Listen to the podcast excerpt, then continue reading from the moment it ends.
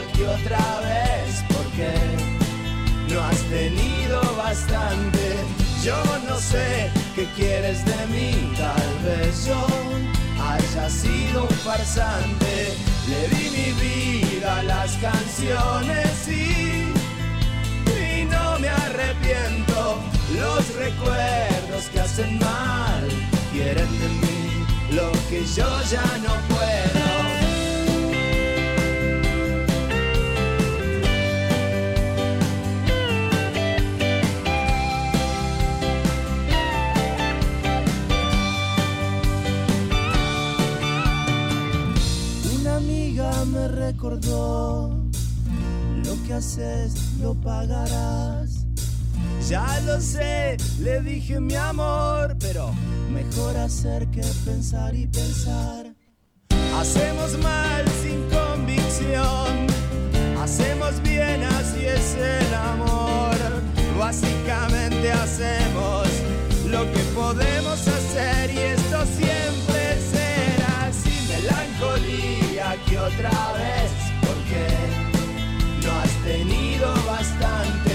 Yo no sé qué quieres de mí, tal vez yo haya sido un farsante.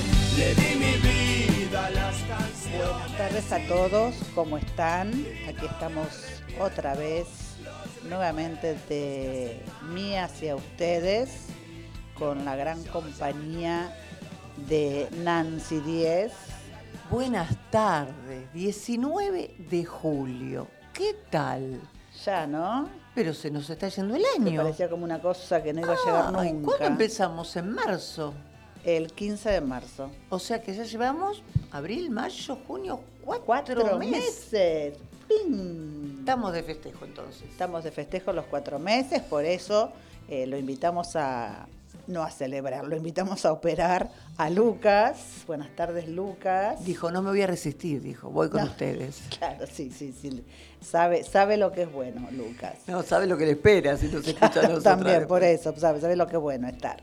Bueno, eh, Nancy, como siempre, nos va a dar su percepción del clima, que está muy cambiado ahora, ¿no? La Plaza de Lomas cambió mucho. La Plaza de Lomas está como Kenchi, diría yo. Porque está siempre llena de gente, impresionante. De hecho, nosotras que vinimos el domingo a narrar, Ay, qué lindo. la plaza fue, era una fiesta. Gente por todos lados, chicos. La verdad que el teatro repleto de, de familia. Hermoso todo lo que está brindando este, Cultura Lomas. Una maravilla. Impresionante, impresionante. Por eso, además hoy del, del sol, que engaña, este, Hace frío, pero bueno, estamos en Claro, pero uno con el sol se anima, ¿no? No tiene en cuenta tanto gorro. Y la cantidad de chicos, el bullicio es este anima más, más todavía. Igual el que gente que trabaja y eso es como que desearía que, ¿no? Porque el subte y los transportes están un poquito, Más livianos, digamos. algunos no. Pero yo digo por las vacaciones, la gente... se- Claro, pero cuando usted va al centro, va toda la gente al centro, los teatros de... de- Ay, Ahí cierto. se complica a veces, ¿eh? hay que tener en cuenta los horarios de las funciones. Para el que no pudo ver en- aquí en el Teatro del Municipio esta primera semana de vacaciones, porque enseguida se agotaron todas las localidades y por ahí decide otra cosa en, en otro lugar, hay que tener en cuenta los horarios porque el transporte a veces se complica. Bueno, vamos a empezar con unas notas de, de belleza. Vamos a escuchar a nuestra dermocosmiatra. A ver.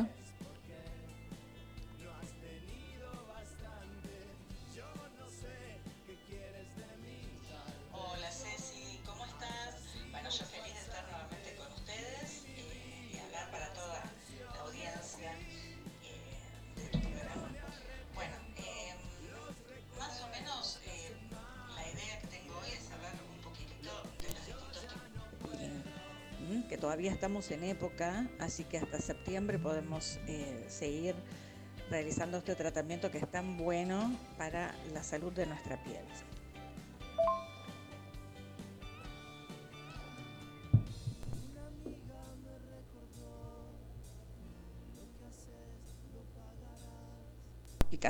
y de la forma de actuar. Bueno, los tipos de peeling son tres. O sea, tenés los físicos, los biológicos y los químicos. Los físicos a su vez se dividen en mecánico y térmico. Eh, mecánicos son geles o cremas con micropartículas abrasivas, que es un, por ejemplo, con el aparato de microdermoabrasión o, una lija. Eh, los térmicos con crioterapia o nieve carbónica. Después, los biológicos, este, tenés enzimas proteolíticas, que son eh, la papaína, la bromelina, la queratinasa, este, que son los peelings enzimáticos y que eso se pueden realizar durante todo el año. No hay, eh, no hay ninguna prohibición porque no son fotosensibles y no tenés que tener cuidados especiales con ellos. Y después los químicos son precisamente los ácidos, que están los alfa hidroxiácidos, los beta hidroxiácidos, el fenol, la urea, la tretinoína, el TCA, la resorcina eh, y la combinación de los anteriores. Esos este, van de, de, digamos, de bajo efecto al mayor. Este, donde se pueden descamar y todo eso, ¿no? O sea, de grado cosmetológico a grado médico.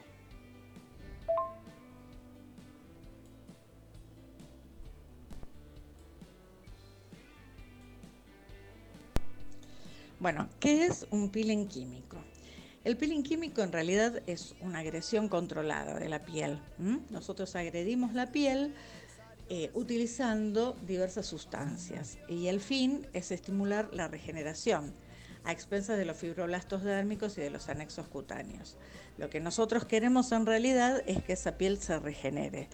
Ponemos en funcionamiento todo eh, un- eh, batalla que realiza eh, nuestra piel para eh, dejarla más luminosa, cerrar poros, achicar la, la capa córnea todo eso logramos con un peeling. Los cambios que se esperan con el peeling es, la piel más luminosa, la unificación del color, la mayor elasticidad, la disminución de las arrugas finas, la piel tersa, suave al tacto y oxigenada y los poros disminuidos en su apariencia. Eh, eso es muy importante, por eso es, muy, es, genial eh, realizar un peeling eh, por año y en esta época de invierno que es donde el sol no, no, cae tan directamente, sobre todo para los que sí son fotosensibles.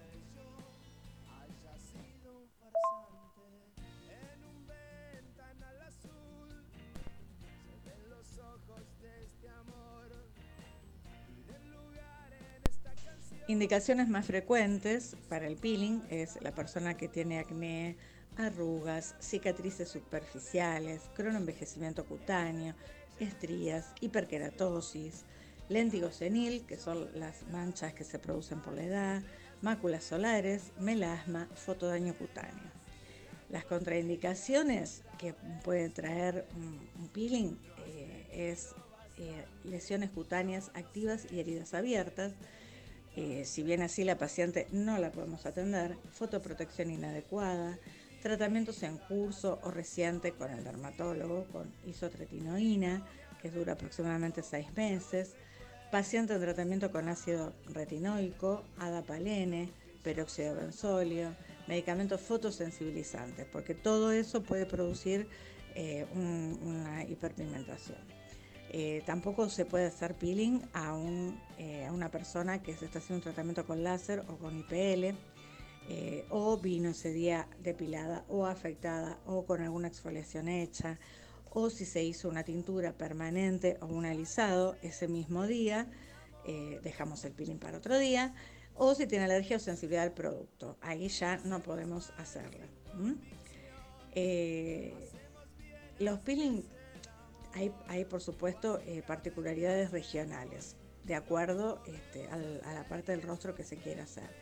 Tenemos que tener en consideración que el párpado tiene una piel muy finita, que las mejillas, por ejemplo, están muy vascularizadas, piel más fina, mayor sensibilidad. Entonces, en esta zona siempre tratamos, eh, las profesionales, de poner último ¿no? el ácido Después, en la región mandibular mentoniana y peribucal hay también muchos folículos con mayor permeabilidad. Eh, en esa parte eh, también hay que tener cuidado porque suele haber una hiperemia más fuerte. Eh, pero en la espalda, como hay mayor grosor de piel y mayor cantidad de glándulas sebáceas, hay una mayor tolerancia. Eh, la fotoprotección que debe utilizarse es mayor de 30-50 y debe aplicarse cada dos horas. Lavado el rostro con limpiadores y emulsiones muy suaves y hay que hidratar repetidas veces eh, con cremas, por supuesto, sin ácidos. Las primeras 24 horas, evitar ejercicios violentos por la sudoración excesiva y tratar de no estar muy eh, encima de el horno, estufas o la radiación solar. Evitar la depilación, exfoliaciones o sustancias queratolíticas, todo esto las primeras 24 horas. Y respetar, por supuesto, eh, todo esto que se les comenta eh, para evitar las consecuencias. Eh, y siempre, siempre consultar con el profesional cuando tienen dudas. Bueno, espero que les haya servido, que les guste la información. Estoy, por supuesto, Ceci, a disposición para cualquier consulta y eh, nos vemos o escuchamos, mejor dicho, el próximo martes. Un beso gigante a todos. Muchas gracias. Qué interesante, la verdad me encantó. Yo estaba pensando, es el momento de hacerse el peeling entonces. porque nos queda poco tiempo. Claro, no, no, no podemos hacerlo cuando hay tanto sol, digamos. No, no, porque bueno, la, piel se pone muy sensible, el sol está demasiado agresivo, digamos. Y, bueno, hay que tomar y escuchar todo, ¿no? la parte de tratamiento, la parte que embellece y toda la parte de los cuidados y las precauciones. Exacto. Muy bien. Porque si no quedamos como... Como camarones, digamos, como así, como...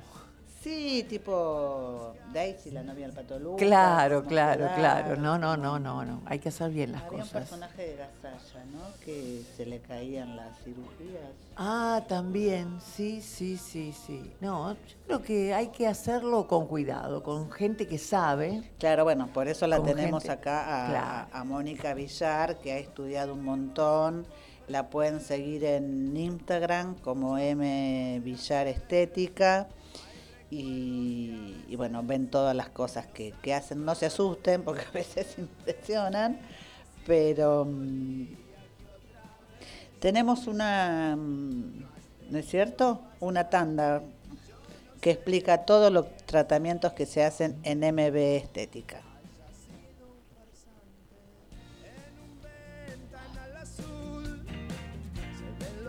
Mónica Villar, Estética y Capacitación.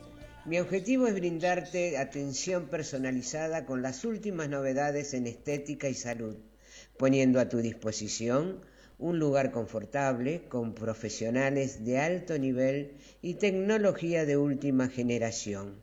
Date el gusto, es tiempo de pensar en vos. Llámanos, llámanos al teléfono 657-6763 y al 4861 8300. Nuestra dirección, Río de Janeiro, 973, primer piso, Cava. En Facebook nos podés encontrar en facebook.com barra mvillarestética y en instagram.com barra mvillarestética. Te esperamos, acordate, con los mejores, la mejor atención personalizada, con nuestros mejores profesionales a tu disposición. No dejes de llamarnos, te reiteramos el teléfono 657-67763 y 4861-8300. Te esperamos. También Bueno, muchas gracias Alicia Agustín, es, nuestra locutora y nos ha pasado data importante sobre M. Villar Estética. eh, para, bueno, creo que de todos los tratamientos estamos todos, ¿no? Necesitamos... bueno, todo, empezaremos. todo, todo, todo.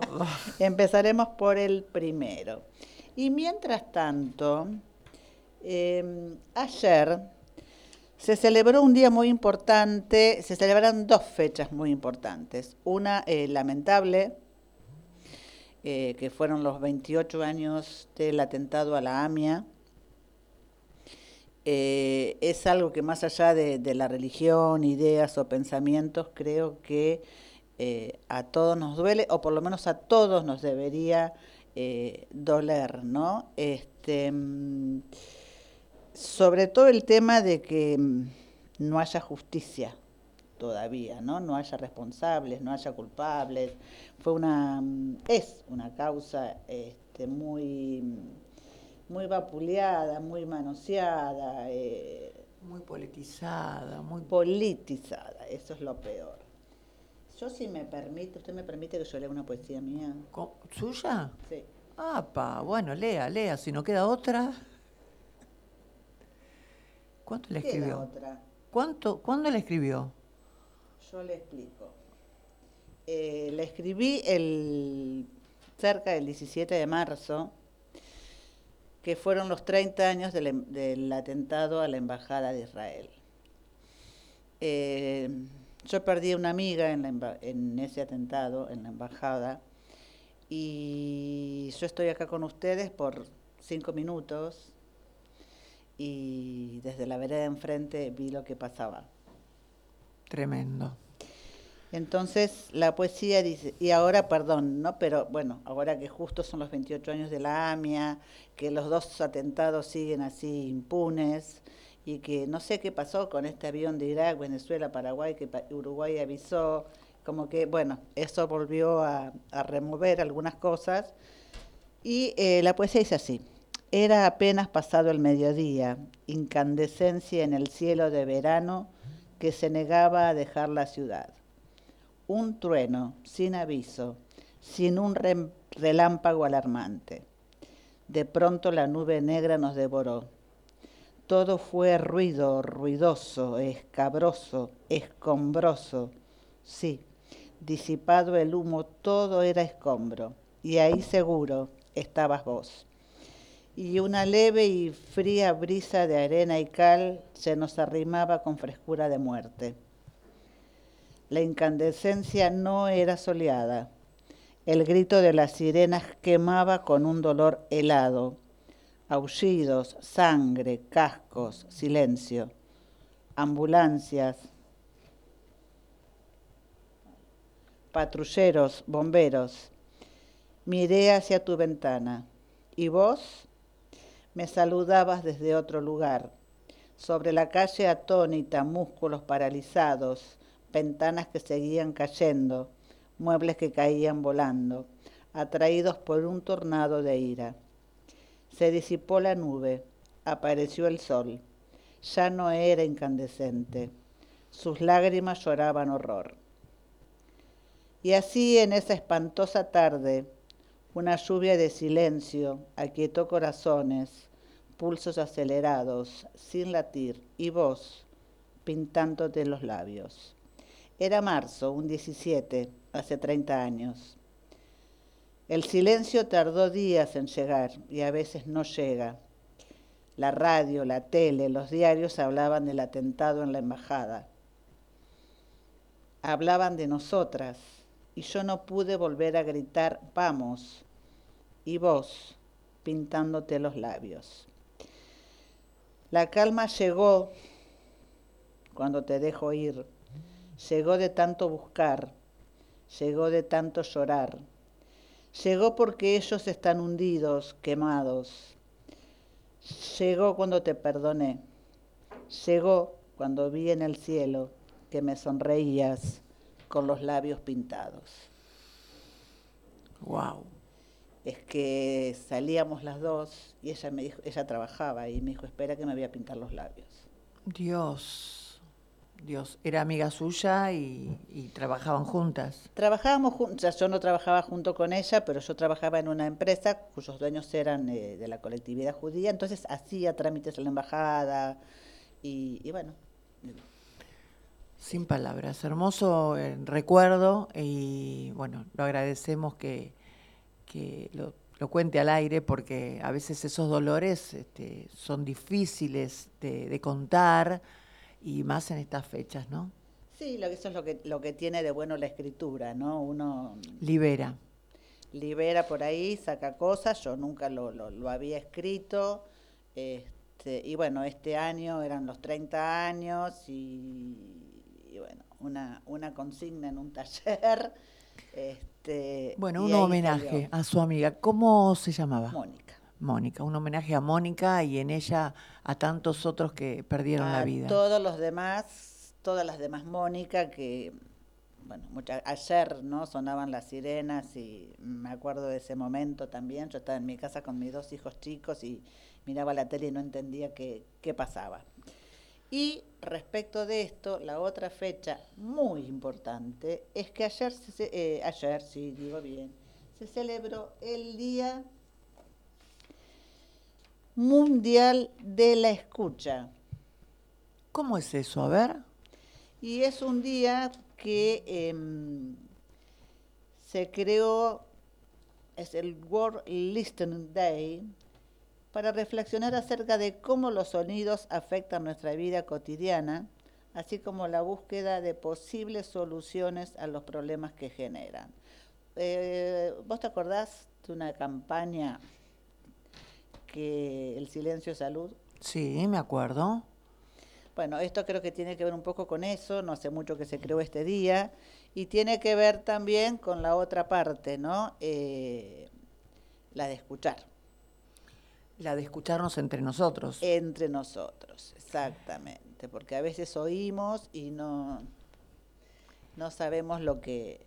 Lo que el otro dice, o estamos escuchando a medias o estamos escuchando para contestar y no para entender. Exactamente, estamos como... Claro, sí, sí, es un tema. ¿no? Y a mí me llamó la atención, hablando de esto, me llamó mucho la atención que cerca de donde vivo eh, habían puesto eh, negocios donde se vendían auriculares y mm, eh, no auriculares, sino sí, este, los, este, Los para para claro, esas cosas, no, sí. no, y los- aparte los, este, que uno dice cuando la gente es grande, los Audífonos. no me salía la palabra, tampoco, audífonos, y me llamó la atención porque na- nada, en tres cuadras había dos negocios nuevos. Entonces lo comento con mi hijo, que también es operador de radio, y él ya me viene diciendo, mamá, esto está, estamos en peligro. Y él me dice, sí, mamá, nos estamos quedando sordos, me dijo. ¿Y cómo es eso? Y bueno, justamente por tanta, tanta tecnología y esto de que escuchan con, con los aparatitos. Bueno, aparentemente, esto es una estadística mía en realidad, pero es por eso.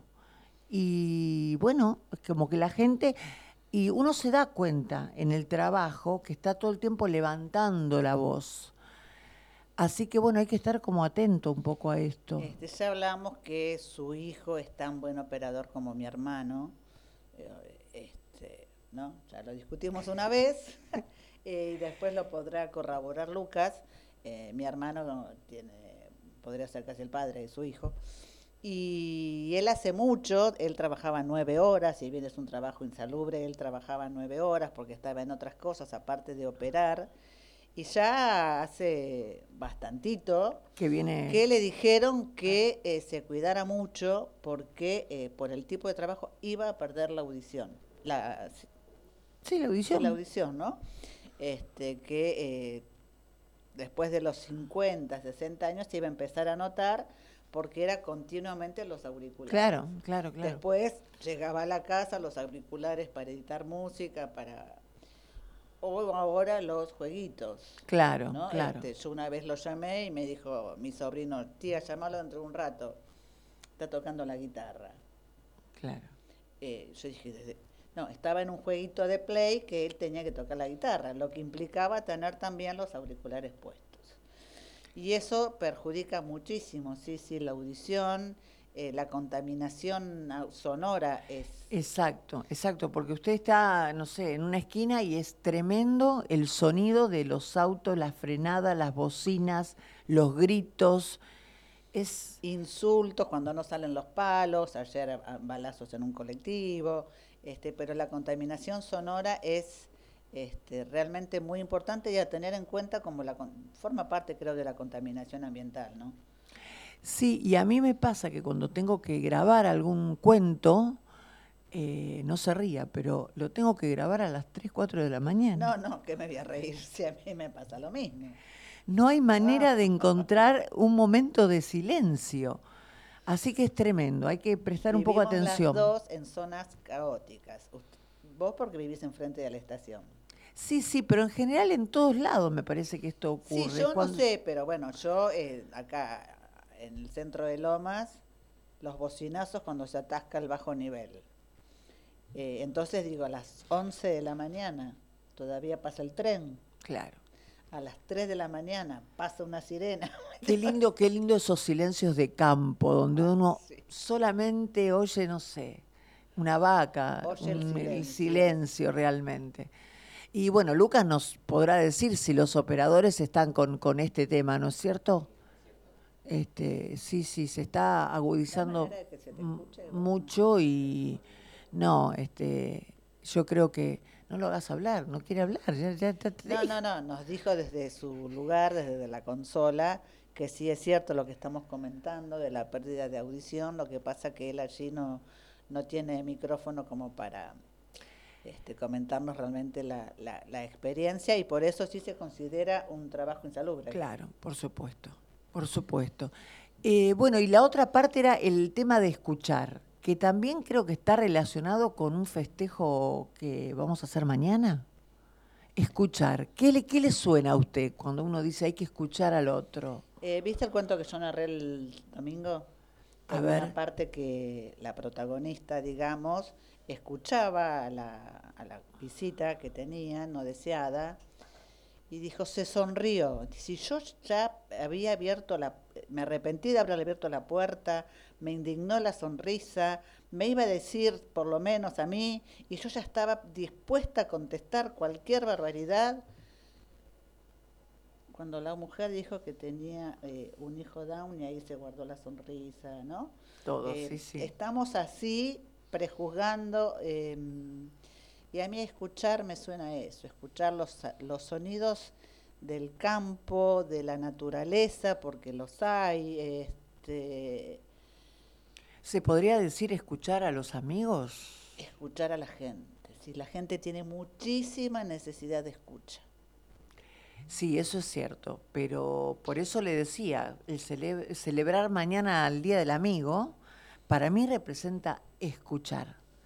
Porque la amistad, ¿qué es? A ver, cuénteme para usted qué es la amistad. Y es eso, saber que el otro está, que no hace falta verlo, verse todos los días, ni llamarse amiga, amiga, amiga, amiga. porque yo la verdad que me, de cierta forma me molesta esas personas que dicen, ¿qué haces, amiga? Y es la segunda vez que nos vemos.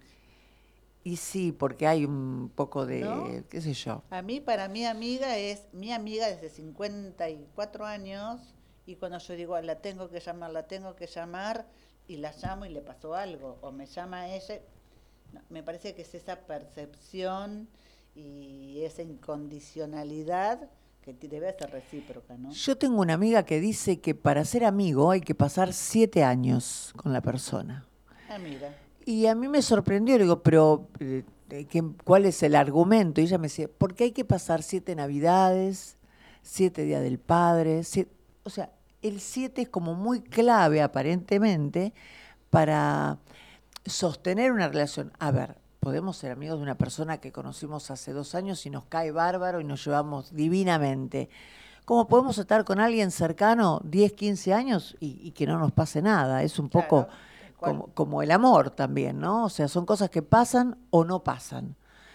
Pero ella me explicaba eso, que es necesario conocer a la persona en varias oportunidades y circunstancias. claro. Y en, en el término de siete años te pasan unas cuantas cosas. Entonces ahí es donde uno conoce al otro. Sí, sí, puede ser. Por eso, a lo mejor hay amistades que, que surgen eh, así repentinamente, el lugar donde uno menos eh, se lo propone. Yo con esta persona todavía no pasamos siete años de ser amigas, pero compartimos un montón de cosas. Eh, con, ¿Con esta qué, que es, ¿Con qué persona está diciendo? Con. Ah, mira. bueno, y con vos hace cuatro meses que nos conocemos, cinco, Sí, y la sí. llevamos bastante bien. La llevamos Vamos bastante a ver bien, qué pasa. si nos agarra o no la comezón del séptimo Eh, año. puede ser, puede ser, uno no lo sabe. Pero bueno, yo creo que ese es, hay que festejar, la amistad especialmente y escuchar. Exactamente. Uno está esperando que encontrarse con un amigo para que lo escuche. Así que tenemos un temita, ¿no es cierto? Que nos está esperando.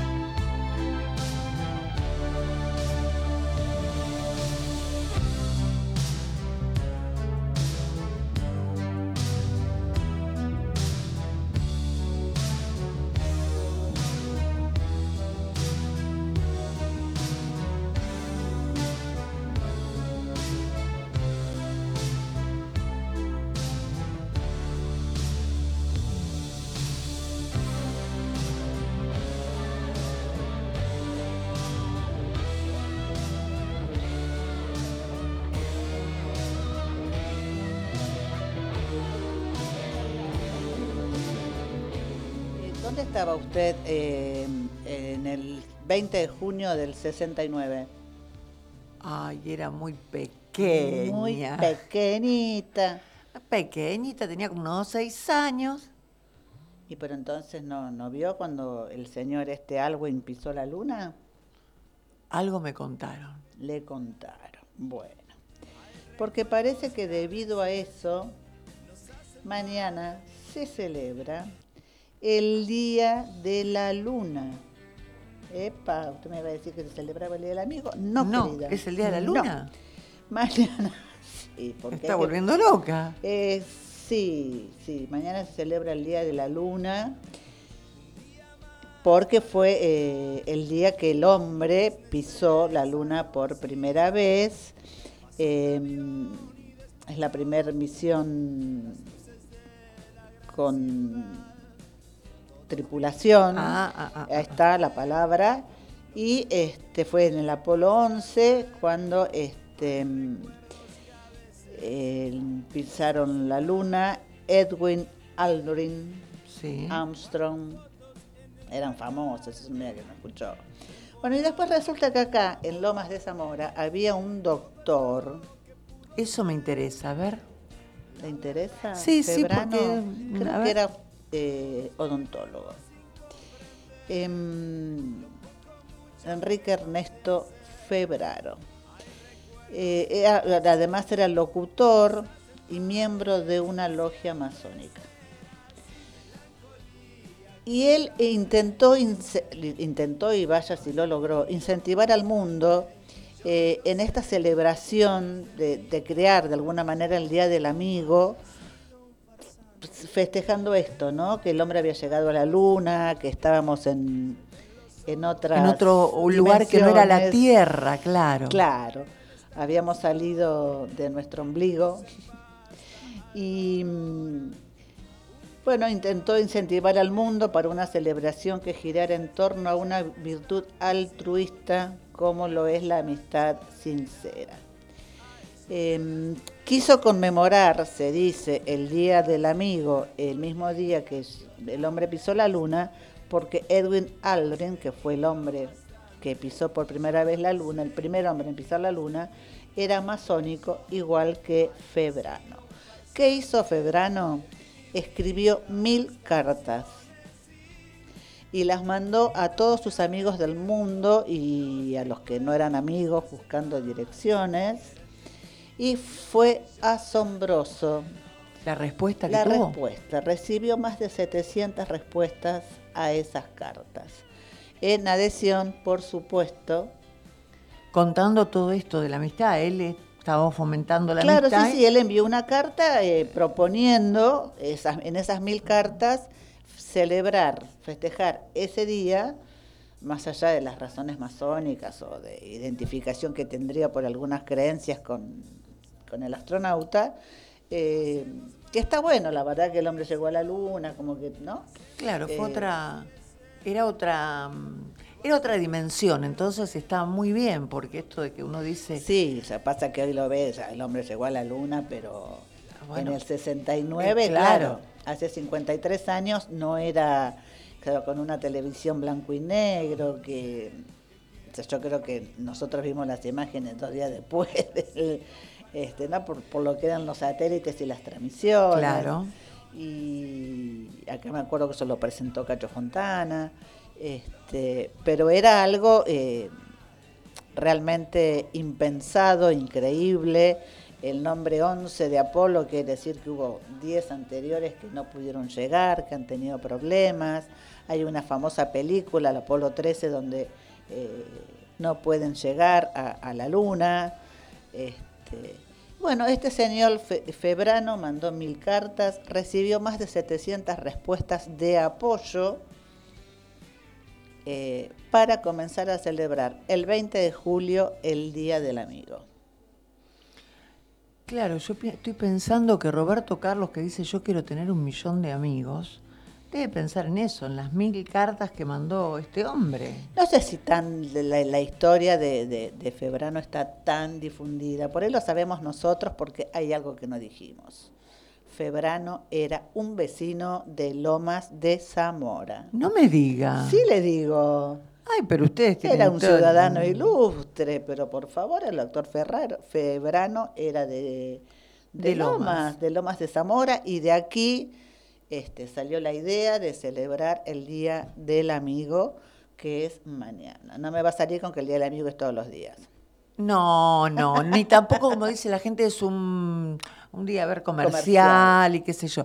En realidad, bueno, los que tenemos amigos sabemos que qué es la amistad y cuándo se festeja. Se puede festejar en cualquier momento. Sí, seguro, pero tal eh, cual. tampoco es un día comercial, porque nada, hay mucha gente que no le da bolilla y otra que espera ese día para pero reunirse. además, obviamente, hay días, eh, gente que no le da bolilla, hay gente que, que de acuerdo a sus posibilidades le gusta regalar y, y regala, y hay gente que, como yo, con muchísimo afecto, le he hecho con mis manos su regalo para el Día del Amigo. Sí, sí, sí, sí. Yo pensé que usted no quería contarlo, pero bueno, veo que lo contó, no, así no, que no, es porque... Me ha este, tejido un par de medias de lanas color amarillo mostaza, sería, ¿no? Es como indescriptible. Un amarillo mostaza, me encantó. Así que bueno, se vino con la bolsita, una genia, Cecilia, pasó por la, por este, eh, una casa de, de, de- de- La mercería. mercería, que ya no sé si se usa el término mercería, pero Ahí sí. dice que sí. Bueno, mercería y compró la cintita y la acomodó y la verdad que eso se Bueno, de eso, de eso hay que hablar. Claro, eh, no era hacerme propaganda, pero digo, eh, el valor pasa a lo mejor con algo tejido por uno, o un- Totalmente. algo que uno pinta, un azulejo, un, no sé. Lo que sea, o una carta como este señor, O o, una un- tarjeta, exactamente. o una visita, un llamado. eh, yo tengo amigas que viven lejos y no nos vemos seguido y bueno, tampoco nos vemos ese día, pero en algún día del año nos vemos.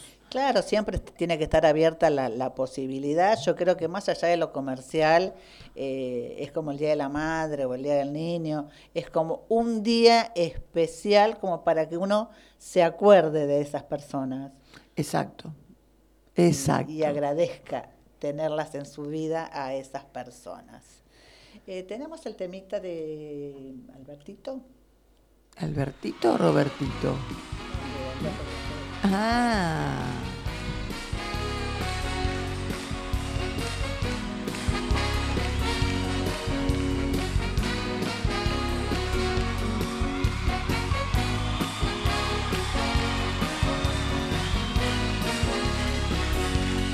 Yo solo quiero mirar los campos, yo solo quiero cantar mi canto. Yo no, no quiero cantar solito, yo quiero un coro de pajaritos. Quiero llevar este canto amigo a quien lo pudiera necesitar. Quiero tener un millón de amigos y así más fuerte poder cantar. Quiero tener un millón de amigos y así más fuerte poder cantar.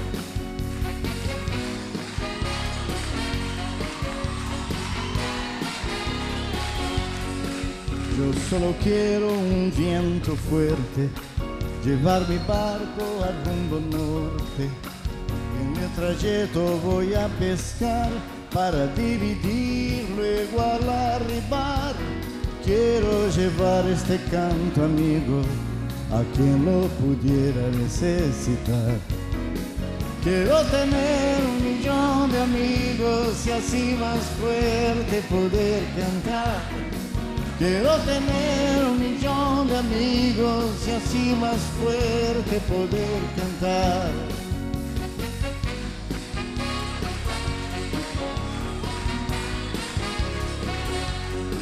Quiero creer la paz del futuro. Quiero tener un hogar sin muro. Quiero mi hijo pisando firme, cantando alto, sonriendo libre. Quiero llevar este canto amigo a quien lo pudiera necesitar. Quiero tener un millón de amigos y así más fuerte poder cantar. Quiero tener un millón de amigos y así más fuerte poder cantar.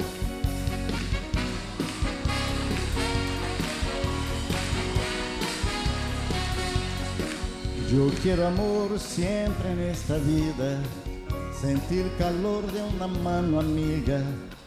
Quiero a mi hermano sonrisa al viento, verle llorar pero de contento. Quiero llevar este canto amigo a quien lo pudiera necesitar. Quiero tener un millón de amigos y así Hablando de amigos y amigas, eh, hay uno que está conocido como el mejor amigo del hombre. ¿Qué se le ocurre? Y se me ocurre, no, no se El me ocurre, no, no. Eso se, Ah, por Dios que no nos falte el lavarropa, por Dios. No, no, no, no, los electrodomésticos no se no tocan. se tocan, no. Bueno, fuera de los electrodomésticos, no negociables. Mm, No. mm, ¿Quién y- puede ser? sí, eh, cuatro patitas. tiene cuatro patas, es fiel incondicionalmente, o sea que tampoco es marido, amante, eh, pata de lana. No. Se me ocurrieron un montón de cosas, pero no las voy a decir al aire, por No, favor. no, no, no, no. Bueno, yo tengo un cuento para contarle. A ver, Miedo se llama. Había una vez un chico que tenía miedo. Miedo a la oscuridad, porque en la oscuridad crecen los monstruos. Miedo a los ruidos fuertes, porque los ruidos fuertes te hacen agujeros en las orejas. Miedo a las personas altas, porque te aprietan para darte besos. Miedo a las personas bajitas, porque te empujan para arrancarte los juguetes. Mucho miedo tenía ese chico. Entonces la mamá lo llevó al doctor y el doctor le recetó al chico un jarabe para no tener miedo. Era un jarabe amargo. Pero al papá le pareció que mejor que el jarabe era un buen reto. Basta de andar teniendo miedo, vos, le dijo. Yo nunca tuve miedo cuando era chico. Pero al tío le pareció que mejor que el jarabe y el reto era una linda charla. Que no, mejor dicho, no, que era una burla en realidad, una linda burla. Eso daría daría mejor resultado. La nena tiene miedo, la nena tiene miedo, le gritaba. El chico seguía teniendo miedo, pero por Dios, miedo a la oscuridad, a los ruidos fuertes, a las personas altas, a las personas bajitas, y también a los jarabes amargos, y a los retos, y a las burlas de los tíos. Mucho miedo seguía teniendo ese chico. Un día el chico fue a la plaza. Con miedo fue, para darle el gusto a su mamá. Llena de personas bajitas estaba la plaza, y también de personas altas. El chico se sentó en un banco al lado de la mamá, y fue ahí, fue ahí que vio a una persona bajita, pero con manchitas. Una persona le estaba pegando al perro con una rama. Blanco y negro era el perro. Con manchitas, sí. Muy flaco y sucio estaba el perro. El chico le agarró una cosa acá, en medio del ombligo. Y entonces se levantó del banco y se fue al lado del perro. Y se quedó parado sin saber qué hacer. Muerto de miedo, se quedó. La persona alta, pero un poco bajita, lo miró al chico y después dijo algo y se fue. Y el chico volvió al banco y el perro lo siguió al chico y se sentó al lado. No es de nadie, dijo el chico. ¿Lo llevamos? No, dijo la mamá. Sí, dijo el chico, lo llevamos. En la casa la mamá lo bañó, pero el perro tenía hambre. El chico le dio leche y un poco de polenta que había quedado del mediodía. Pero el perro seguía teniendo hambre. Mucha hambre tenía ese perro. Entonces el perro fue y se comió todos los monstruos que estaban en la oscuridad y todos los ruidos fuertes que hacen agujero en las orejas. Y como todavía tenía hambre, también se comió el jarabe amargo del doctor, se comió los retos del papá, las burlas del tío, los besos de las personas altas y los empujones de las personas bajitas. Con la panza bien llena, el perro se fue a dormir. Debajo de la cama del chico se fue a dormir. Por si quedaba algún monstruo.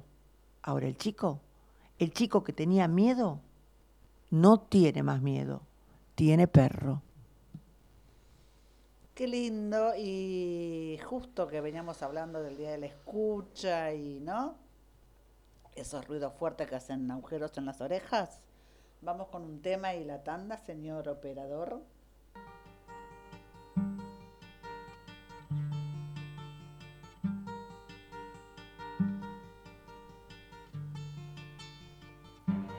Era callejero por derecho propio, su filosofía de la libertad fue ganar la suya sin atar a otros y sobre los otros no pasar jamás. Aunque fue de todos, nunca tuvo dueño que condicionara su razón de ser.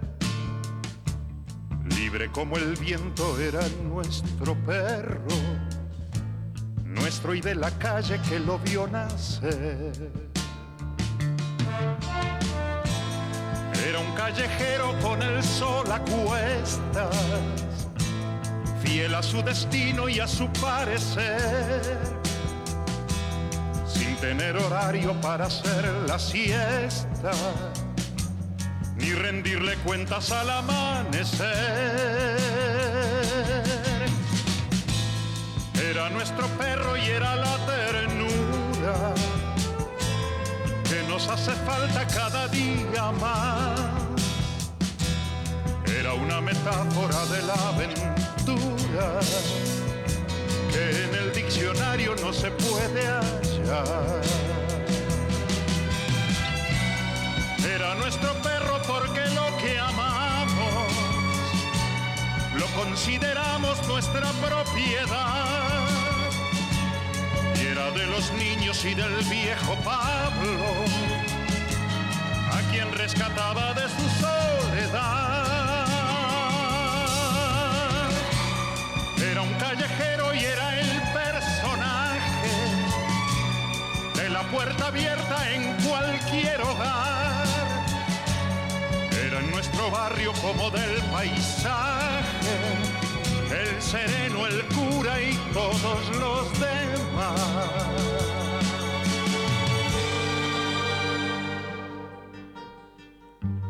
Era el callejero de las cosas bellas y se fue con ellas cuando se marchó.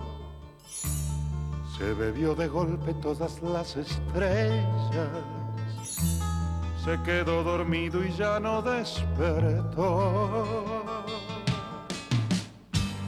Nos dejó el espacio como testamento lleno de nostalgia, lleno de emoción.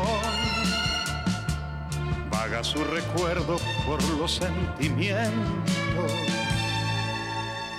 para derramarlos en esta canción.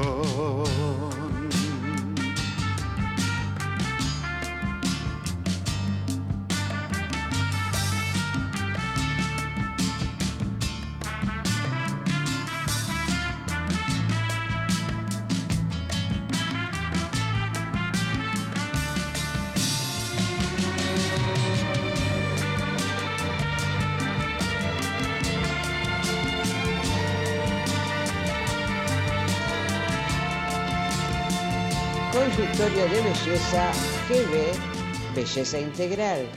Le ofrece a todos ustedes tratamientos corporales, masajes reductores, descontracturantes, reflexología, drenaje linfático manual o gotas, depilación definitiva, aparatología, velas, lin, luz pulsada, electrodos, criolipolisis, ondas de choque. Sus cosmiatras, Verónica y Claudia, les ofrecen los mejores precios y la mejor atención. Pueden comunicarse con ellas para pedir ya un turno al teléfono 15 38 999 9 433 o 1 1 41400 866. Les repetimos que Verónica y Claudia esperan su llamado para pedir un turno. Los teléfonos 15 38 99 9433 y 11 41 400 866. Las esperamos.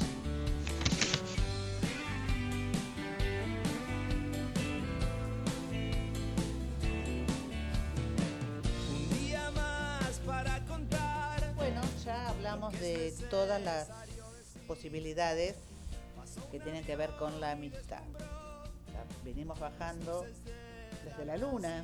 Sí, ¿Nos sí. de- estarán escuchando en la luna? Que hablamos sobre el Día de la Escucha. Y todo puede ser, ¿eh? Todo puede ser. Bueno, y ahora vamos a escuchar a Marcela del Buca. Ella, maestra jardinera, Hola, buenas tardes. Gracias por la invitación, chicas, a las dos. Un placer que estés acá. que hayamos coincidido, porque Sí, digamos, no es como que fácil, no es o fácil. complicadas acá o la Yo agenda- creo que la gente se jubila y, y- y tiene menos tiempo. Sí. Qué cosa de locos. para descansar, no. Ella se hizo escritora, se hizo un curso de locución Sí. y guarda que estamos hablando con la presidente. Ah, No sí, eso no lo cualquiera, vi. tiene todos los días una presidente enfrente eh, de la Sociedad Argentina de Escritores, filial Lomas de Zamora. Qué maravilla. O sea, no, no, no, no andamos con chiquitaje nosotras. Chicas, bueno, es un gusto para mí estar con ustedes. A mí recién veníamos hablando fuera del aire cómo me gusta la radio, que la conocí gracias a Norma Labarta en un programa que, que estaba funcionando aquí a la vuelta, en la radio que ya no existe. Y bueno, uno se enamora de la radio, la verdad. Es un amor. La radio es, Es un, un amor. amor. ahí que si, si le Sí, tomás el sí, gustito, yo creo que no te vas más. No, es muy lindo. Así que bueno, la agradecida soy yo por esta invitación que me han hecho. Y- Bueno, felices nosotras de que estés, porque además eh, tenés una producción muy grande en cuanto a libros, en cuanto a vos como persona, en lo profesional, en lo personal. Y bueno, valía la pena tener Gracias, en chicas. plenas vacaciones de invierno, en plena feria del libro infantil. Sí, ahí también estoy yendo. Recién ustedes decían uno se jubila para tener muchos. Mira, yo eh, tomé, digamos, una política desde que me jubilé. Elijo solamente hacer lo que me da placer. Claro, sí, o sea, hay que aprender a decir lujos. que no. Exacto. Porque a veces son muchas las invitaciones y bueno, yo elijo Decir lo- que no es lo más difícil, el- Marcela. Claro que sí, Pero porque lo más decir importante es lo más sano, eh, sí, guarda, sí, ¿eh? sí. Así que a muchas cosas he dicho que no. Eh, es más, todo lo que hago, la verdad, es ad honorem. Porque tanto ser presidente de la Sociedad Argentina de Escritores SADE, lo más de Zamora, como ser jurado, como ir a las escuelas, como ir a la feria del libro. O Claro. sea, son gustos que uno se da en la vida porque disfrutas del encuentro con los otros. Y que cuando estabas con tanto trabajo no podías. No, claro. Exacto. Y que tampoco se podía vivir de ser escritora. No, claro. Y vos eras aparte... eh, Yo fui inspectora. Inspectora de sí. jardines de infancia. Yo me, me retiré de la docencia después de 30 años de trabajar acá en Lomas. Yo les cuento para los que no saben que yo nací en Lomas, me crié en Lomas, estudié en la normal de Lomas y trabajé como docente siempre aquí. Y cuando terminé mi carrera como inspectora tenía 35 escuelas a mi cargo de Lomas de Zamora. Dios mío. Así que cuando cumplí 50 saludé con mucha alegría Llegó el jubileo, dijiste vos. y lo disfruté. Fue una carrera muy feliz. Eh, las recuerdo a todas las chicas, a las directoras de las escuelas con mucho cariño. Este, y tengo muchas amigas entre ellas. Pero bueno, me di el gusto de hacer esta otra pasión y de dedicarme a este oficio de escribir lo que nos pasa, lo que uno siente, que es tan sanador, ¿no? ¿Siempre Ceci? para chicos? No, Ah, yo, bueno, yo hoy este, pedí permiso y leí la poesía que leí el viernes. Ajá, Recordamos Sí. que ayer fueron 28 años fuerte. de otra gran poesía. vergüenza. Sí, sí. y entonces, bueno, compartí la poesía que escribí con motivo Sí, del, muy emotiva. del otro. Sí, sí. No, para chicos fue mi primer libro, que fue el mismo año que me retiré de la docencia, eh, publiqué el primer libro que se llamó El poemario. Poemario para los chicos del jardín, que lo, lo traje, está en la biblioteca de acá, del teatro.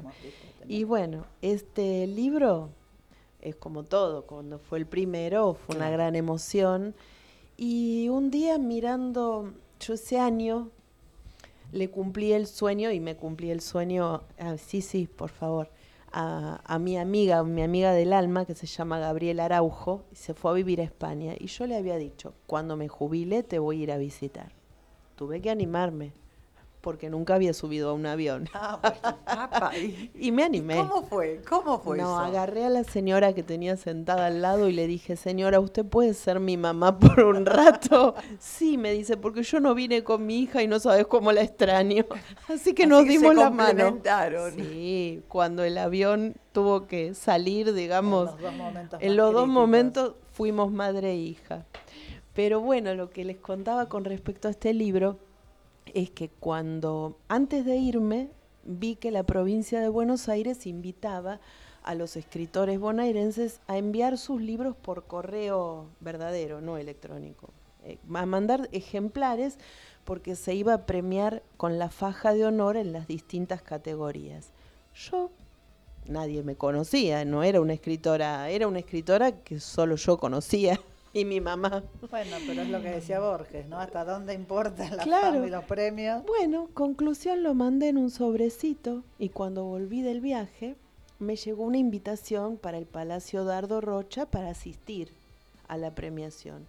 Y yo dije, bueno, es un acontecimiento tan lindo, el lugar es hermoso, el, el Palacio Dardo Rocha, y fui, pero fui sola porque yo no entendía que estaba premiada, entendía que estaba invitada. Y el libro recibió la faja de honor en literatura infantil. Ay, Ay, qué mirá, qué emoción. Lloré qué como loca Y sí, porque no, lo esperaba, Cecilia.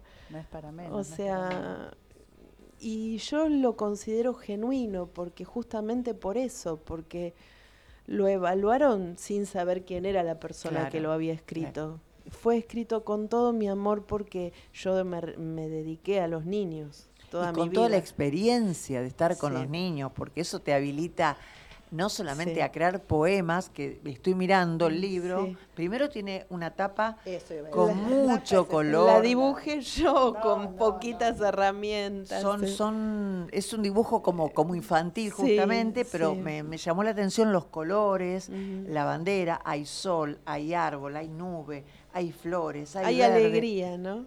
Sí, es un- sí, es un... Es una tapa hermosa justamente para un niño Sí. y mm, atrás tenemos un arco iris. No, hermosa, hermosa la tapa. hamacas, un tobogán. Y yo digo, son poemas. Son Son poemas. Si ustedes quieren, puedo compartir alguno sí, para que por lo conozcan. supuesto. A ver, a Vos que sabés. A ver, eh, vamos a elegir al al azar. azar. Ah, yo dejé ahí porque por ahí hasta ahí estaba mirando Ah. Nancy para que no se me... A ver, a ver. Claro, ¿cómo no te va a habili- habilitar la experiencia y tantos, tanto tiempo con esos niñitos? Bueno, les voy a leer uno que no me quiero emocionar, pero Si te emocionás, Marcela, tenemos Carilina. Sí, sí, sí. sí. eh, este poema me lo inspiró mi abuela y se llama Las tortas fritas, pensando en la niñez, ¿no? ¿Cómo me gustan las tortas fritas? ¿Qué hace mi abuela en las tardecitas? Si está lloviendo o el cielo gris, abuela amasa. Eso es así. ¿Cómo las haces, abuelita? No sé, mijita. Las hago a ojo. Harina, grasa, agüita y sal. ¿Y qué más? Cómo me gustan las tortas fritas que hace mi abuela en las tardecitas. ¿Serán sus manos arrugaditas lo que las hace requete ricas? Ay, qué rico. Sí, sí, sí. me- Eran las manos. Claro, eran las manos. Si me vino a la cabeza Amelia. Claro. Claro, sí, sí, no, sí. no.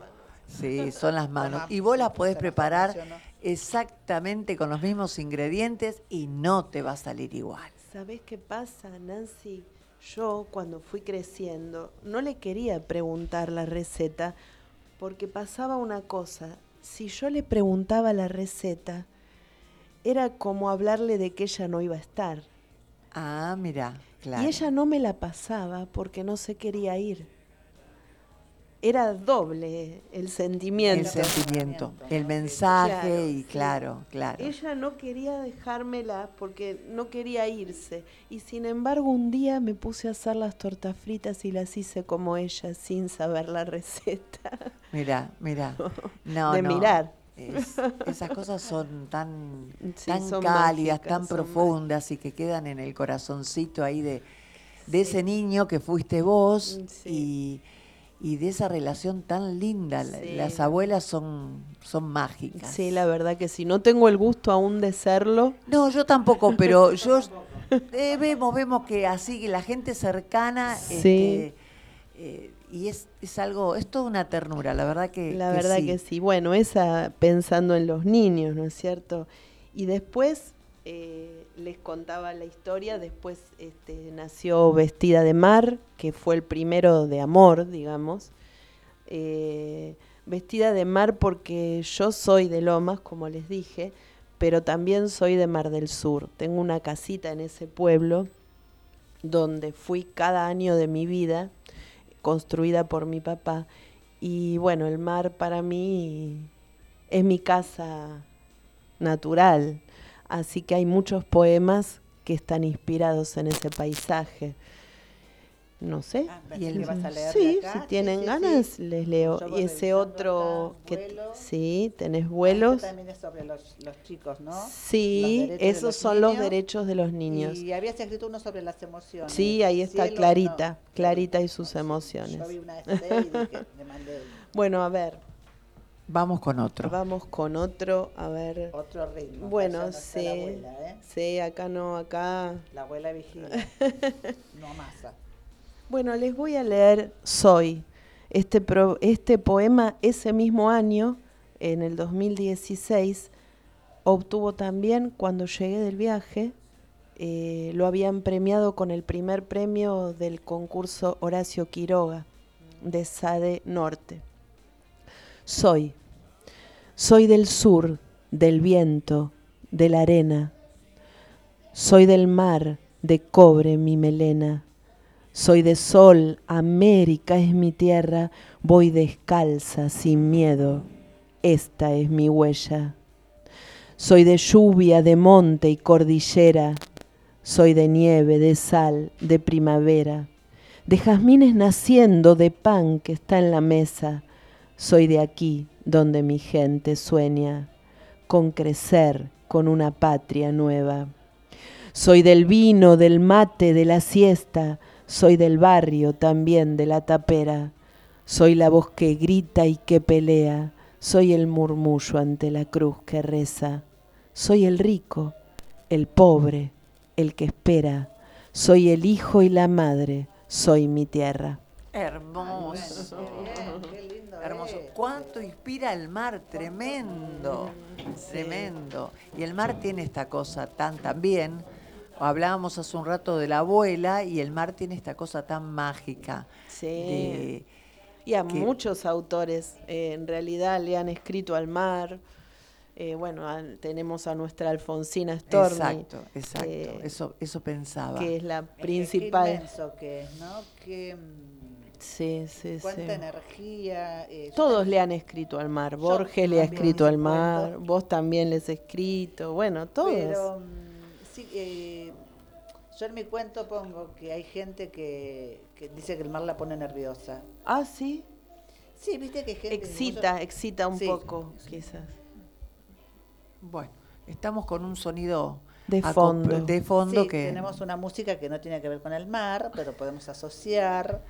Vos decís este, que, que es este así como alegre. Estabas hablando que hay gente que la pone nerviosa. Dice, claro, Sí, bueno, también Marcela sí. lo corrobora, Sí, que es hay gente que se siente como excitada, es como, es, es una inmensidad que al mismo tiempo intimida, ¿no? Sí, Porque vos ves algo que no termina sí. nunca. Vos sabés y- que a mí, este, mi ex suegra decía que el mar la excitaba y la, la, la ponía muy nerviosa. Mira. Y el médico le recomendaba que no fuera. Claro, mucha gente por eso, Este, sí, sí. Y bueno, hay gente que por ahí se tranquiliza con la montaña, qué sé yo. Dicen que el aire de la realidad son sierra. Paisajes más apacibles. Pero a mí es una cosa que sentarme a mirar el mar y ver esa y después que rompe la ola, eso me, me fascina.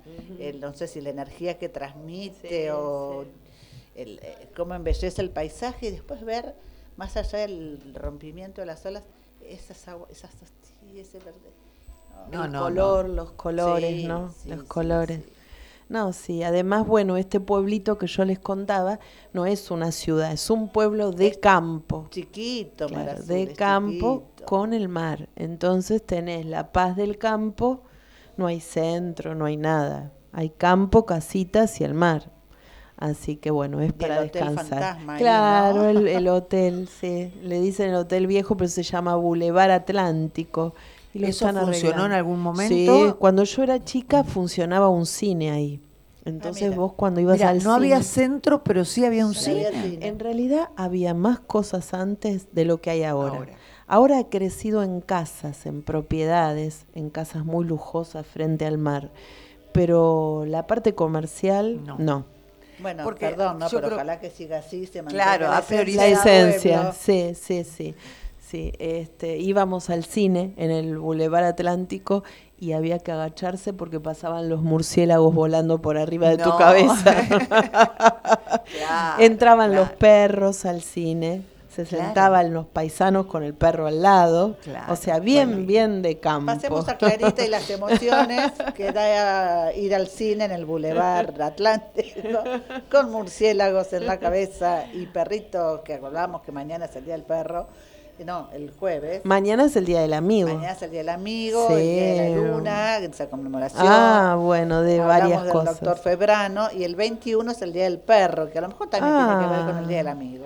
Y bueno, porque qué amigo, qué amigo incondicional, Exacto. que te ama siempre y te espera pase lo que Bueno, pase. Yo voy a salir en defensa de los gatos. ¿Sí? Yo tengo una gata que está como hija única, muy demandante. Mira vos. Espera igual atrás de la puerta. Tipo perro, es una gata perro. Cuando me voy, cuando vuelvo, me persigue. Mirá vos. Me persigue y me demanda y come y mira a ver si yo estoy al lado de ella. Ah, Y bueno, cuando- no es común porque los gatos son más Son- independientes. Son más independientes, son más libres en ese Este, aspecto. sí, ella después le agarra el ataque ta, y cuando ve que yo voy al dormitorio y me acuesto, Ella se te vos. instala. Mira. ¿Cómo se llama su gata? Miel. Ah, bueno. bueno. Me la te salió con dulce. ese nombre por el color. Ay, qué bonito. Y sí, sí, sí, es súper demandante. Este, ahora que está sola, cuando llegó a casa tenía dos, dos gatos más. Ah, dos es de la calle, es callejera. Y Bueno, te encontró ella también, sí, ¿no? ahora yo llego y está atrás de la puerta. Esperándote. Sí, sí, sí. Así que podemos incluir también al- dentro de A los, los amigos a los gatos. Bueno, contanos de Clarita. Bueno, Clarita es eh, salió junto con Vuelos, más o menos el mismo año.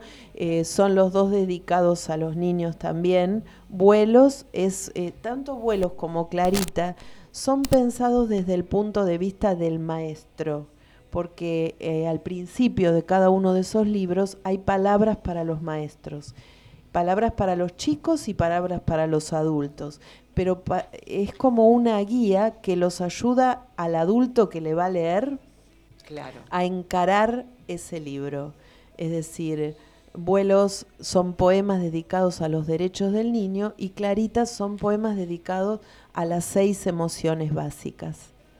Entonces, te dice un poco eh, cómo lo podés acompañar al niño en esa lectura. Clarita está escrito en imprenta mayúscula porque justamente los chicos empiezan a escribir Con en el jardín con letra imprenta mayúscula y este vuelos ya sería para primaria, incluso eh, Ya más adolescente. sea más sería. adolescente porque hay uno que habla del primer amor eh, y hay un, un poema muy lindo que yo quiero muchísimo ahí en vuelos que se lo escribía una nena de sexto grado que conocí en una escuela. Es el, ¿Cómo el se Niña llama? Poeta. A Candela está dedicado. Niña poeta. A ver si lo encontramos y Sí. lo podemos leer. Candela, yo mientras vos lo buscaste cuento. Dale. Iba a las escuelas, antes de la pandemia me invitaban más. Este, y había una nena que de sexto grado, yo con chicos más grandes no tengo tanta experiencia, pero ellos querían hacerme una es- especie de reportaje o que les contara. Y esta nena cuando terminó, de por sí que siempre me miró diferente a los demás, no me estaba apasionada escuchando lo que yo contaba. Y al terminar esto se acercó con una carpetita con todos los poemas que ella escribe, escribía. Ah, mira. Y vos sabés que la directora, después cuando la acompañé, que me dice, vení que te voy a contar de Candela. Vos sabés que a Candela, dice, el papá la trae en el carro. El papá junta cartones Claro. y la trae en el carro a la escuela. A mí me emocionó tanto, me conmovió tanto su historia, que llegué a mi casa y le escribí el poema a Candela. Y cuando presenté el libro, vino Candela con Ah. su mamá. Qué hermoso. Bueno, vamos a incentivar a Candela ahora que Pero su yo, libro. yo estoy segura que Candela va a escribir, porque eso es lo que le deseo y le deseé en ese momento. Y hubo entre nosotras, ya te digo, ¿lo encontraste a Sí, Candela? lo encontré, lo tengo acá, lo estoy ver, ojeando. Sí, sí, sí. Dice, niña poeta a Candela. Tu niñez, tu niñez me mira buscando respuestas. Sueña con palabras que vuelan al sol. Hambre de ilusiones encontré en tus ojos y nuestras miradas abrieron la flor. Hilvanando letras cruzas tu frontera, saltando las huellas en el carro que el carro dejó. Libre como el aire, rompes tus cadenas, milagro y poema suspiran tu voz. Brotas de la tierra con tinta, candela, celebro tu fuego y te pido perdón por la raza humana que no vio tu pena, inspiras, consuelas, haces creer en Dios. qué divino lo que debe haber sentido Candela con ese mamá. cuento. Sí, todos nos emocionamos. Esto me Eh, gustó y pedirle perdón. Sí. Qué tremendo. Y porque uno Pedirle perdón, celebro tu fuego y te pido perdón. Como parte de la raza humana que no ve todo eso, esos niños que tienen los mismos derechos que todos los niños y que no son cumplidos, o No. sea, que son vulnerados permanentemente. Y claro, ustedes al estar tan cerca de los niñitos, es como que, bueno, ya sabemos que la... Bueno, acá las, las- siguen corriendo los, los ¿Saben qué pañuelitos. No, lo que pasa es que uno, Si algún escribe- momento se corta la transmisión es porque... Nos inundamos. si uno escribe es porque realmente es- le duele el mundo, ¿no? Y en un punto desea cambiarlo o recrearlo en el, en el transcurso de su escritura.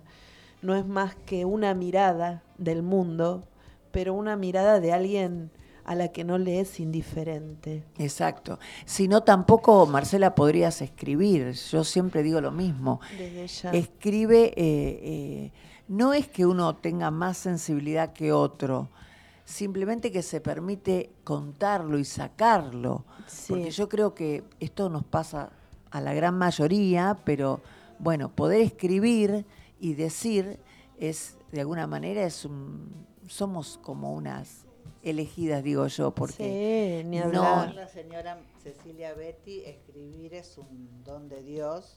Yo le saqué una foto al discurso que dio cuando Ah, fue muy lindo eso que dijo, sí. eh, vecina ilustre, porque en un momento dice, eh, escribir es un don de Dios, no existe la mala escritura. Claro. Sen- el solo hecho de sentarse a escribir ya tiene valor. Sí, sí, sí.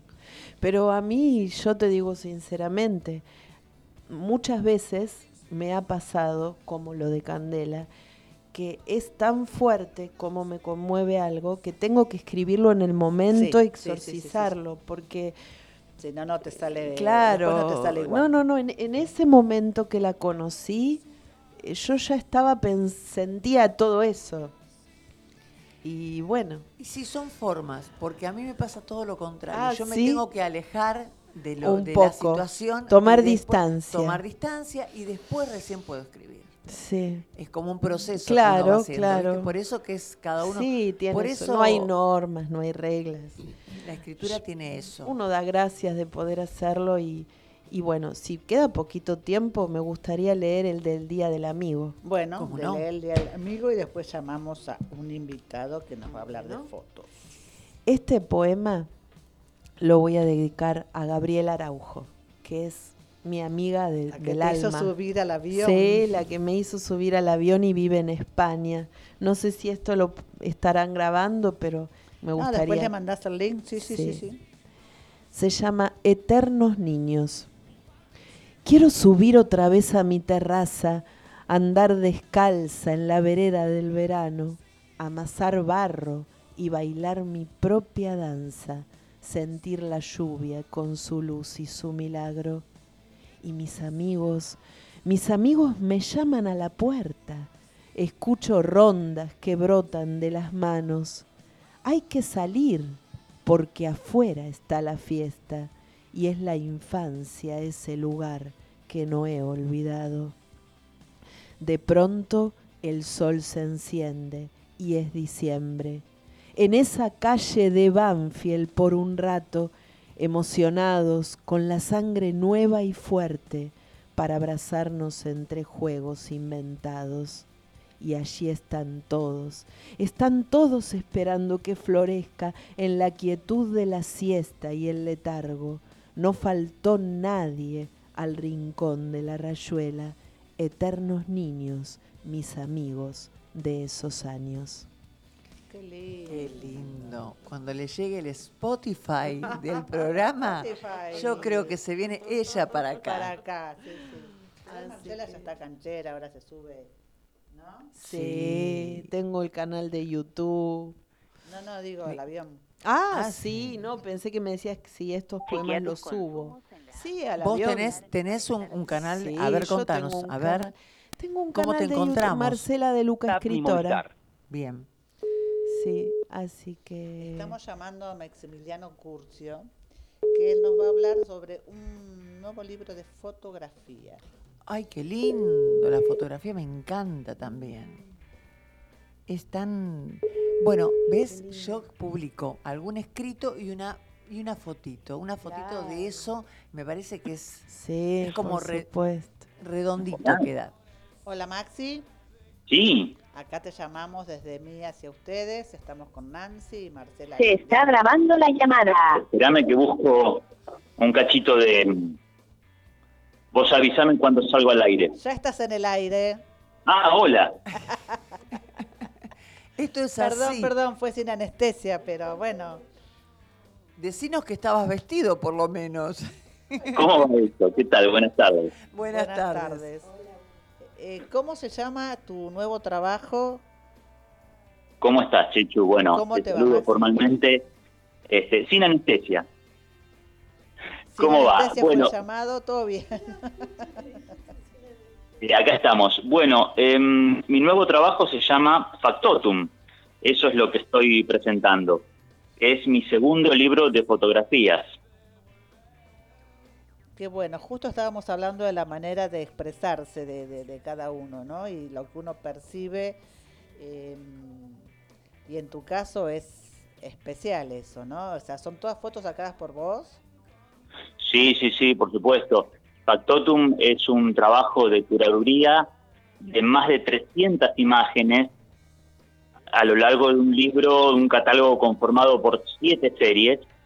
Son siete series temáticas que, bueno, vienen a compendiar un archivo fotográfico de más de una década, que en realidad eh, eso es el segundo trabajo de curaduría en fotografía al que me aboco. Yo el año pasado presenté aquí en La Plata junto a la gente de Gráfica 1250 El asombro que parece a una fotografía, que fue mi primer libro publicado en imágenes. Y bueno, este trabajo de recopilación viene a completar, viene a representar una segunda parte, digamos, de aquel arduo proceso de selección.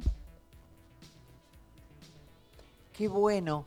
Escúchame, y esas, esas fotos, Sí. la, la inspiración, ¿cómo llega? ¿Dónde vas? ¿Qué buscas con sacar esas fotos?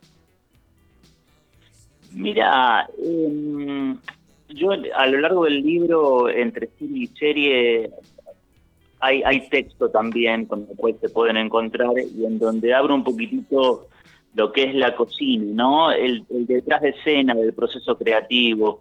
En realidad hay, hay dos grandes aliados, principalmente, que son el asombro y la curiosidad. Claro. Por supuesto también el instinto, el estar permanentemente atento de lo que ocurre a tu alrededor y de lo que quieras comunicar. Una imagen abre miles de sentidos y significantes posibles. A mí en lo personal me interesa jugar muchísimo con lo que es la geometría, el uso del color, incidencia de la luz, de las sombras, buscar quizás paisajes o pasajes eh, más abstractos, ¿no? De alguna manera son pinturas emocionales.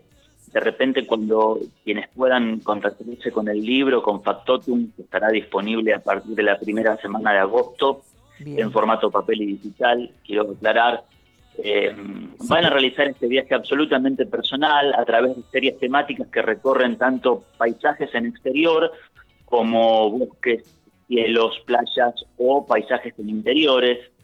Y también hay una porción muy importante del libro destinada al dibujo digital. ¿Dónde se va a poder encontrar el libro?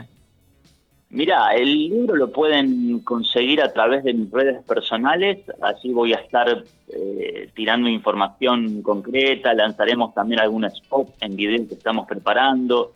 Hay algún adelanto ya publicado en mi página web, si ustedes visitan la www.maximilianocurcio.com, allí pueden llenar un formulario de prescripción para encargar el libro, porque imagínate, Chechu, que al ser un libro de 360 páginas en papel a color, ilustración, tapa dura, tiene un acabado muy artesanal, es una idea estética y conceptual muy bella que ha concretado la gente de Gráfica 1250. de manera que la tirada va a ser súper exclusiva, va a estar en algunas poquísimas librerías de aquí de la Ciudad de La Plata, pero lo que recomiendo de la forma más, directa en la que puedan hacerse con el material es, como te digo, visitar mi página web www.maximilianocurcio.com y allí podrán eh, encontrar más información acerca de Factotum.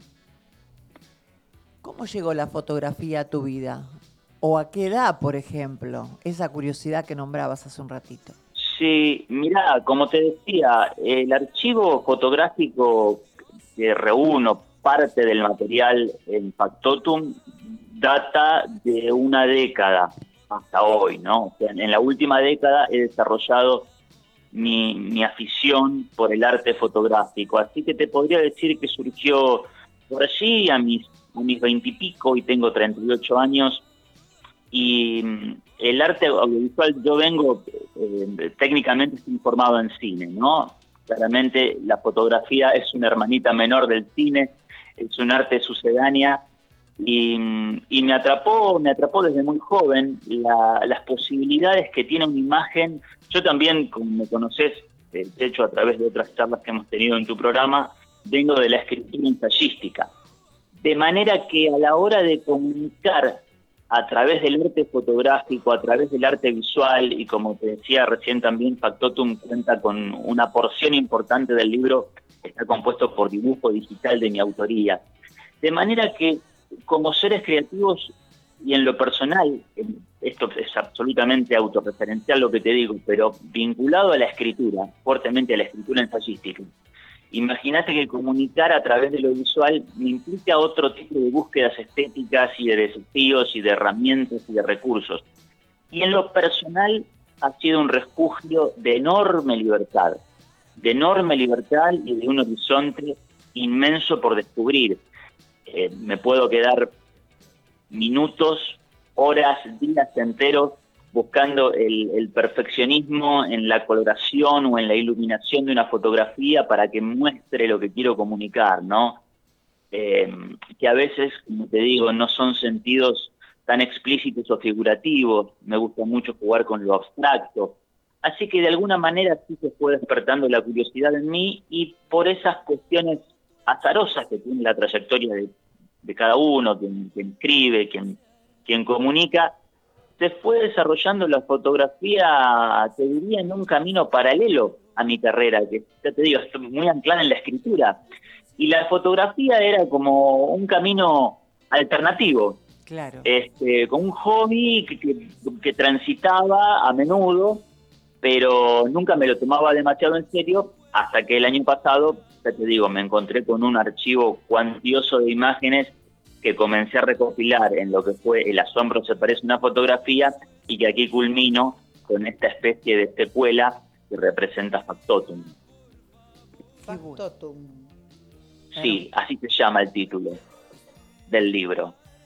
Hermoso, hermoso. Te llama la atención. Sí, es un nombre, ¿no? no sé, como intrigante, como que llama a ver. Y bueno, justamente la, esta curiosidad que él hablaba, me parece, ¿no? Que ¿A qué te refiere vos este, lo que decís del título? Mira, el factotum, más allá del, guiño, la, licencia literaria al conocido libro de Charles Bukowski, ¿no? Pero no tiene nada que ver en este sentido. Eh, el factotum, entendemos como factotum la palabra factotum de aquella persona que encarna cualquier tipo de oficio que sea, en este caso me toca ponerme las ropas de artista audiovisual o creador visual y me, veo en la forma, en este sentido y en el tiempo que le toca transitar a mi trayectoria como creador autogestivo, nos toca hacer muchas tareas a la vez, ¿no? Y el factor que me es justamente, es el individuo que realiza múltiples tareas. Y en lo que me ha costado o, me ha llevado a transitar el, tramo autogestivo de la escritura, de la asesoría cultural, de la comunicación, a veces nos tenemos que poner en esas labores de multitask, ¿no? De, múltiples tareas que tenemos que llevar adelante en lo que es, por ejemplo, a la hora de la edición de un libro, como te digo, de acabado artesanal, lo que es el diseño, lo que es la corrección, lo que es la curaduría de imágenes. Eh, tenemos, tenemos que estar como creadores muy, muy, muy ligados en, en, el detalle hasta obsesivo y perfeccionista en cada tramo de este tipo de hechuras que te digo que llevan más de un año intenso de trabajo, ¿sí? Para editar este libro a este calibre, lo que te hablo de curar más de 500 imágenes, muchas han quedado fuera, quedan 350 en el libro, entonces bueno, a eso refiere Factotum, ¿no? A la, a la versatilidad a la que nos vemos obligados a recurrir. Bueno, así un poco es la vida. Recordamos que Maxi ya estuvo con nosotros cuando eh, presentó eh, otro de sus libros que no tenía que ver con la fotografía. Es creador y director de la comunidad Siete Artes. Eh, de ahí viene que, bueno, es, lo que lo habló del cine, em, bueno, la escritura y también la fotografía. Te agradecemos mucho, guardanos esas fotos que no entraron en este factotum para el segundo factotum. Y bueno, ojalá alguna vez puedas estar acá presencial con nosotros en, en la radio y, compartir las siete artes, que yo creo que es lo que estás este, ejerciendo, implementando y fundamentalmente eh, difundiendo.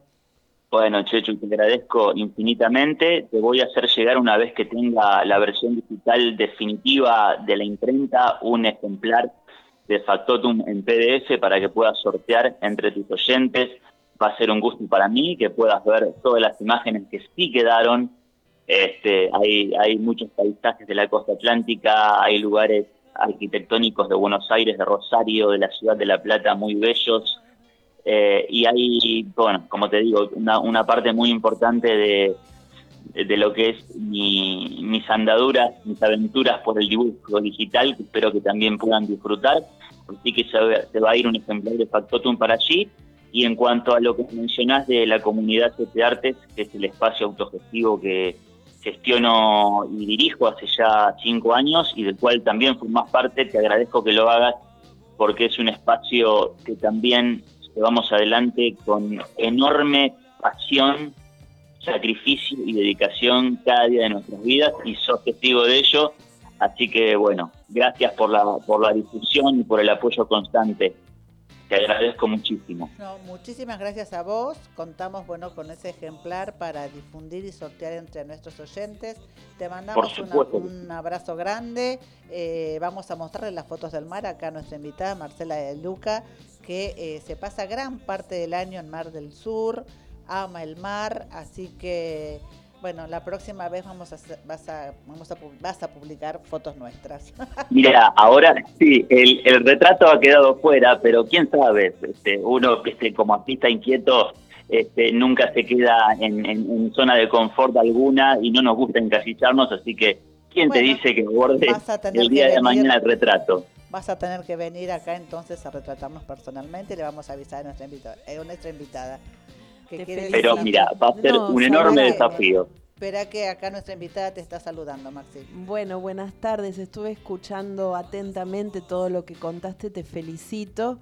Gracias, Maxi. Me encantaría conocer el material o, y a lo mejor escribir un poema justamente con una foto que me guste y que seguramente y vos sabés que es, un gran disparador por supuesto es un gran disparador eh, abre una imagen múltiples sentidos y posibilidades. Así que si escribís un poema a través de algunas de las fotos mías incluidas en Factotum, me voy a, sentir pero inmensamente orgulloso. Cómo no, muchas felicidades, ¿eh? éxitos con tu libro. Gracias. Bueno, un abrazo grande, Maxi, éxitos, gracias por estar nuevamente con nosotros. Y bueno, adelante, adelante, seguiremos difundiendo arte, eh, cultura, que es lo que nos une. Feliz por día supuesto, mañana. Y bueno, hasta la próxima. Gracias por convocarme. Un abrazo muy, muy grande a todas. Gracias, Maxi. Hasta luego. Bueno, a ver, acá la señora Marcela de Luca quiere decirnos algo antes de despedirnos. Nada, muchas gracias, chicas. eh, y también al muchacho, que no es el Lucas, a Lucas, que gracias a él estamos en el aire. Obviamente. Así que bueno, fue un placer estar esta tarde con ustedes y emocionarme, Emocionarnos. emocionarnos juntas. Eso estuvo bueno. Gracias, chicas. Muchas para gracias. invitarte chicas. otra vez, a lo mejor con, con más tiempo. Por supuesto, cuando Y- puedan y lo hablamos y no hay ningún problema. Encantadísima. Muchas gracias. Buenas tardes y gracias a los oyentes también, ¿no es cierto? Bueno, muchísimas gracias, muchísimas gracias a todos los que han estado hoy con de nosotras hacia ustedes. Muy buena semana, muy feliz día mañana de la luna, del amigo, que bueno, están relacionadas, ya hablamos del doctor Febrano, y muy feliz día del perro, a ese fiel amigo que nos acompaña siempre. Muy buena semana, cuídense, nos vemos el martes próximo. Nos escuchamos. Un abrazo. Siento todo irreal. Cuando es con vos, siento todo irreal. Cuando es con vos. Martes, 13 a 15, de mí hacia ustedes. Magazine de interés general, belleza, salud, entrevistas y mucho más. De mí hacia ustedes por Cultura Lomas Radio.